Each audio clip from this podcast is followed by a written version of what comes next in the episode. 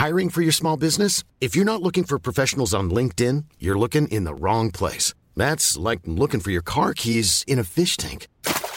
LinkedIn helps you hire professionals you can't find anywhere else, even those who aren't actively searching for a new job but might be open to the perfect role. In a given month, over 70% of LinkedIn users don't even visit other leading job sites. So start looking in the right place. With LinkedIn, you can hire professionals like a professional. Post your free job on linkedin.com slash people today. Eu sou Mário Persona e essas são as respostas que eu dei aos que me perguntaram sobre a Bíblia.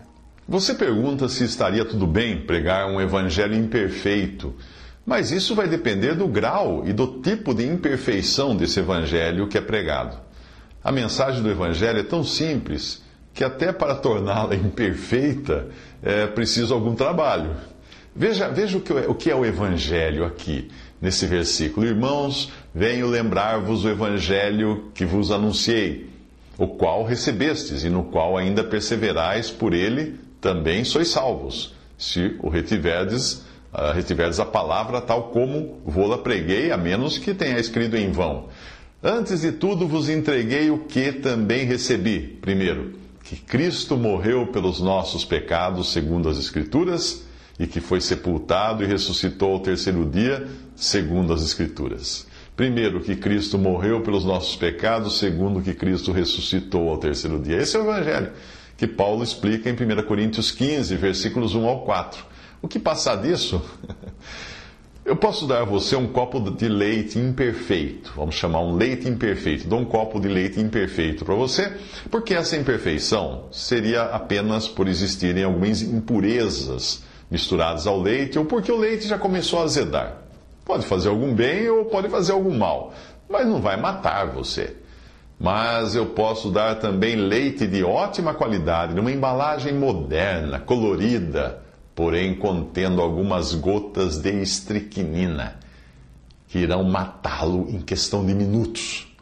Portanto, é sempre bom buscar o que a Bíblia chama de o leite racional, não falsificado, em 1 Pedro 2,2, e ficarmos alertas contra distorções que possam levar à morte espiritual. As falsificações mais comuns do Evangelho são aquelas que misturam a água da palavra, que a, também a palavra de Deus é chamada de água em João 3, versículo 5, em Efésios 5, 26, ou ao leite, se você preferir a figura que eu acabei de dar do outro versículo, é quando a falsificação é quando são acrescentadas boas obras ao Evangelho, são acrescentados rituais, são acrescentadas privações ou flagelos tudo isso como forma de se alcançar a salvação. Ou mesmo é exigido que pague de dízimo coisa assim, como se isso fizesse parte da salvação da pessoa. Mas nós nunca devemos nos esquecer de que Deus é poderoso até para usar uma gota da palavra da verdade misturada num oceano de impurezas para incutir vida numa, numa alma, vida nova, numa alma perdida nos seus delitos e pecados.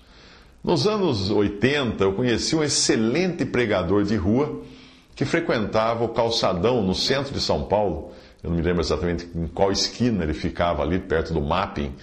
Uh, no intervalo para o almoço, eu costumava passar ali para escutá-lo. Porque ele pregava o Evangelho com uma clareza, uma convicção e com um amor nos olhos, no seu olhar, que deixava qualquer um com água na boca de querer aceitar aquela mensagem. A sua voz era tão potente, tão cristalina, que ele estava sendo processado pelo presidente de uma multinacional do prédio da esquina, que achava que ele usava amplificação na sua fala. O homem escutava lá de cima a pregação e ficava muito bravo. Ele me contou, conversando com ele, ele me contou que tinha se convertido quando era motorista de táxi e ganhou de um passageiro uma Bíblia edição Novo Mundo, da Sociedade Torre de Vigia Uh, muitos não sabem, mas essa Bíblia no original inglês, ela nada mais é do que uma King James, uma versão King James, a excelente King James, só que piorada. As testemunhas de Jeová, dessa sociedade Torre de Vigia, pegaram a tradicional King James em inglês, alteraram as passagens que falam da divindade de Cristo e mais outras passagens, e assim adaptaram a sua versão, a sua edição, aos seus ensinos como se fosse uma nova tradução feita a partir de originais gregos e hebraicos. Não. Ah, no, no seu no, no, descanso desse, desse irmão em Cristo que pregava na esquina, né, ele contou que ele parava na hora do, do almoço, na hora do, do descanso, ele parava o táxi numa sombra e lia, lia, lia, lia aquela edição da Bíblia uh, deturpada até o Espírito Santo um dia tocar o seu coração. Mesmo em meio às doutrinas malignas que os editores tinham introduzido no, naquele texto, Havia ali água pura o suficiente para tocar uma alma. Mas isso de maneira nenhuma isenta de responsabilidade quem corrompe a palavra de Deus ou prega um evangelho distorcido. Em Gálatas, o apóstolo Paulo chama de anátema, que significa maldito, quem prega um evangelho distorcido. E o assunto da sua carta era o evangelho que alguns estavam pregando, que era um evangelho que incluía a guarda da lei para receber a salvação. Ele diz assim: Maravilho-me de que tão depressa passasseis daquele que vos chamou a graça de Cristo para outro evangelho, o qual não é outro, mas há alguns que vos inquietam e querem transtornar, ou corromper, ou perverter o evangelho de Cristo. Mas ainda que nós mesmos, ou um anjo do céu, vos anuncie outro evangelho, além do que já vos tenho anunciado, seja anátema, ou maldito, amaldiçoado.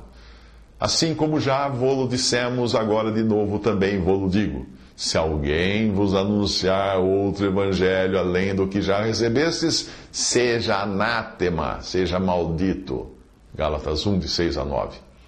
A maioria das pessoas que ouviu o Evangelho deve ter recebido a mensagem misturada com algumas impurezas, mais por ignorância de quem pregou do que por maldade. Deus pode sim transformar aquela água em vinho, que é símbolo de vida e alegria. Até mesmo o pior mercenário, num púlpito, quando ele abre a Bíblia e fala passagens da palavra de Deus, mesmo que ele não seja nem convertido, mas ele pode ser usado pelo Espírito Santo para tocar o coração de alguém, porque o poder está na palavra de Deus e não na pessoa que prega a palavra ou no lugar onde ela foi pregada. Uma pessoa que conheça a Bíblia saberá discernir um evangelho falso de um verdadeiro. Geralmente o falso vem numa embalagem tão bonita, tão apetitosa, que faz o, o seu receptor baixar a guarda e tomar o veneno. O falso não tem sangue, o evangelho falso não tem sangue. Ele vai falar de sentir-se bem, mudança de vida, prosperidade financeira, proteção contra, todos os males desta vida, sorte no amor e muitas outras coisas que apelam para os desejos comuns de todos os seres humanos. Alguns, então, parecem vender a ideia de que se você se transformará num super-homem ou na Mulher Maravilha, de tanto poder que você terá à sua disposição. Eles gostam até de incluir passagens como: mil cairão ao teu lado, dez mil à tua direita, mas não chegará a ti, como Salmo 91, 7. Como se o Evangelho fosse um poderoso amuleto, não para ser ouvido e crido, mas para ser levado atrás da orelha como se fosse um ramo de arruda, para espantar mal olhado. Ah, mas os evangelhos, evangelhos desse tipo não tem nada do sangue derramado para expiar os nossos pecados, nada da obra substitutiva de Jesus, o Cordeiro de Deus, para nos salvar eternamente. Pode ser uma mensagem apenas social, religiosa, ou de mudança de sorte ou de conduta. E quem não entender o que é realmente o cerne do verdadeiro evangelho, pode cair na conversa e comprar gato por lebre como se costuma dizer, o livro se compra pela capa, não é mesmo? Então. E parece ser este o caso de alguém que me escreveu, seduzido pela capa ou pela embalagem de boas maneiras das pessoas que costumam levar até ele um evangelho distorcido. Que esse evangelho distorcido diz que Jesus não é Deus. Jesus é um Deus menor, com letra minúscula. Esse evangelho distorcido nega a trindade. Esse evangelho distorcido prega uma salvação terrena, obtida por meio de boas obras e também obtida pela filiação àquela determinada organização religiosa. Visite respondi.com.br. Visite 3minutos.net.